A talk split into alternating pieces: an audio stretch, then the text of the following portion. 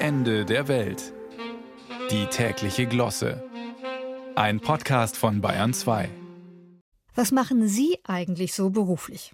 Sind Sie vielleicht Architekt oder eine Verwaltungsfachangestellte, ein Zahnpastavertreter oder eine Lehrerin? Ja, Lehrerin? Ah, sehr interessant. Aber hatten Sie sich das eigentlich gut überlegt? Wissen Sie, ich hatte auch mal sehr ernsthaft in Erwägung gezogen, Lehrerin zu werden.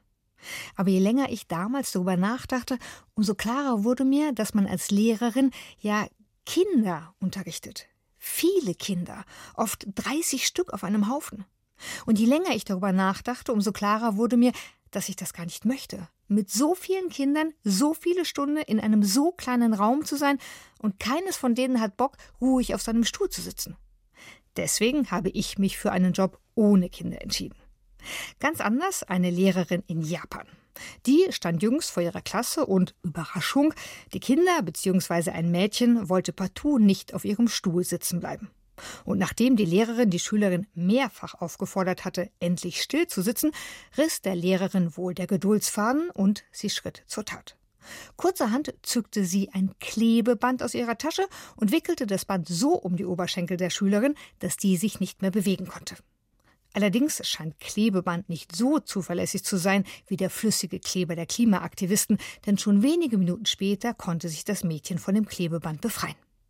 Was danach passierte, ist leider nicht bekannt. Aber es stellen sich da ja jede Menge Fragen. Warum zum Beispiel hat eine Lehrerin in Japan sofort Klebeband zur Hand?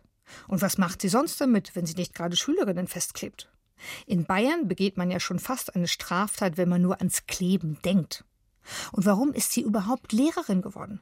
Oder ist vielleicht gar nicht sie schuld, sondern das Mädchen? Dem sollte man übrigens auf jeden Fall sagen, dass es unter gar keinen Umständen eine Karriere als Klimakleberin anstreben sollte. Das ist nichts für sie. Vielleicht machen sich überhaupt viel zu wenig Menschen Gedanken über ihren Beruf. Wichtig ist ja auch immer zu wissen, was man nicht will. Bei Robert Habeck denkt man sich, der will vielleicht was mit Wirtschaft machen, aber nichts mit Christian Lindner und der FDP. Das hieße wiederum, dass er stattdessen was mit Kindern machen könnte, denn die sind meist noch nicht in der FDP. Oder Oliver Kahn. Der hat jetzt ja sehr lange was mit Fußball gemacht, aber noch nie was mit der FDP. Die CSU wiederum regiert seit Ewigkeiten in Bayern, hat aber mit der Bildungsmisere hierzulande gar nichts zu tun. Und da sind wir wieder bei den Lehrern.